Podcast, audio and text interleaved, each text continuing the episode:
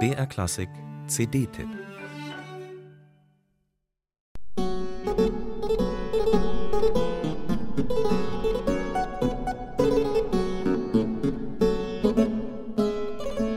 Sie war, um es mal etwas untertrieben zu sagen, ziemlich gut beschäftigt. Gefragte Sängerin, Marketingtalent, Lehrerin, Managerin eines riesigen Haushalts, Musikalienhändlerin und ganz nebenbei dann auch noch Mutter von 13 Kindern, die sie in knapp 20 Jahren gebar. Heute würde man Anna Magdalena Bach, die zweite Gattin Johann Sebastian Bachs, mit Fug und Recht als geradezu beängstigend leistungsstarke Powerfrau bezeichnen.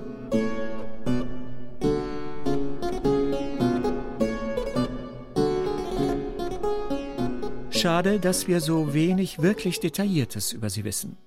Nicht einmal, wie sie aussah. Überliefert sind aber zwei kleine, handgeschriebene Notenhefte, von denen vor allem das zweite, hübsch mit Goldschnitt verziert, weltberühmt wurde. Das Notenbüchlein für Anna Magdalena Bach enthält ein Sammelsurium kurzer Cembalo-Stücke und Arien. Johann Sebastian Bach schenkte es um 1725 seiner jungen Frau. Warum? Das lässt sich nicht mehr klären. Auch ist sich die Wissenschaft nicht einig darüber, wer die anmutigen Miniaturen im Einzelnen geschrieben hat. Die meisten sind wohl aus der Hand von Anna Magdalenas Ehemann. Einige stammen von den Söhnen Bachs, wieder andere von Freunden. Und manche vielleicht sogar von ihr selbst? Rätsel über Rätsel.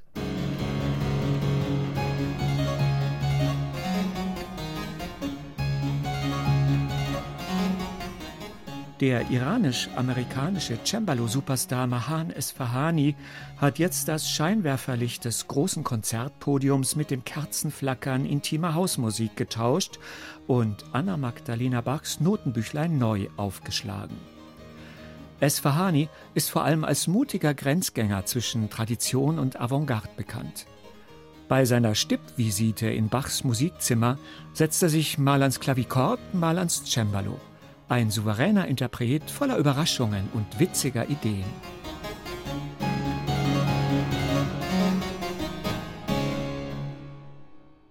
Manche Kostbarkeiten in diesem klingenden Herbarium sind Ohrwürmer. Rein technisch gesehen nicht schwierig und deswegen allzu gerne von Klavierzöglingen jeden Niveaus durchexerziert. Nun greift ein Meister in die Tasten, rückt zurecht, was oft verstümmelt wurde, wird aber auch hier seinem Ruf als zuweilen exzentrische Diva gerecht.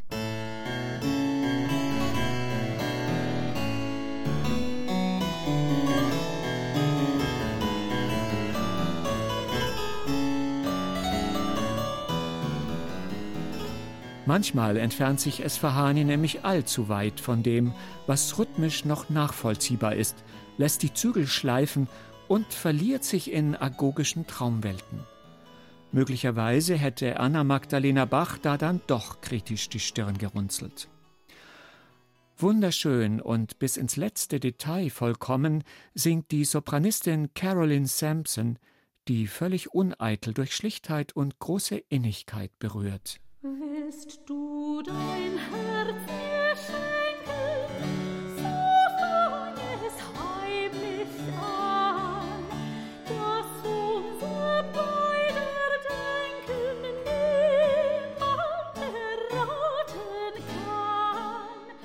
Die wahrscheinlich berühmteste Arie in Frau Bachs musikalischer Hausapotheke ist eine Rezeptur für gelingendes Anbandeln. Willst du dein Herz mir schenken? So beginnt der Text. Würde die neue Aufnahme genau das als Frage an uns stellen, wäre die klare Antwort ja, unbedingt. Denn Beziehungspartner müssen nicht in absolut jeder Hinsicht im selben Rhythmus ticken. Sonst wäre die Liebe nämlich ziemlich langweilig. Bist du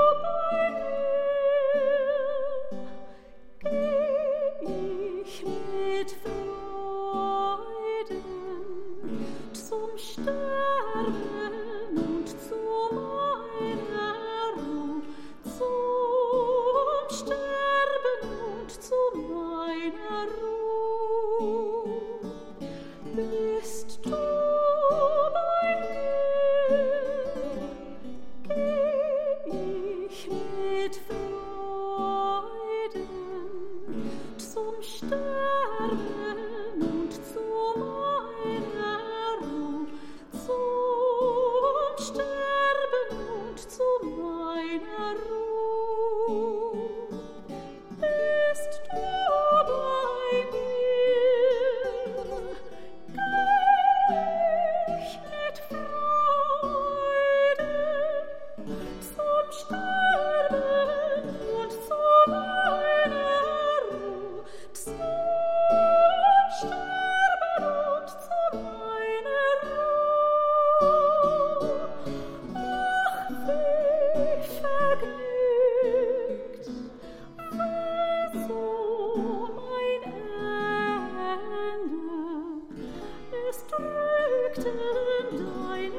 turn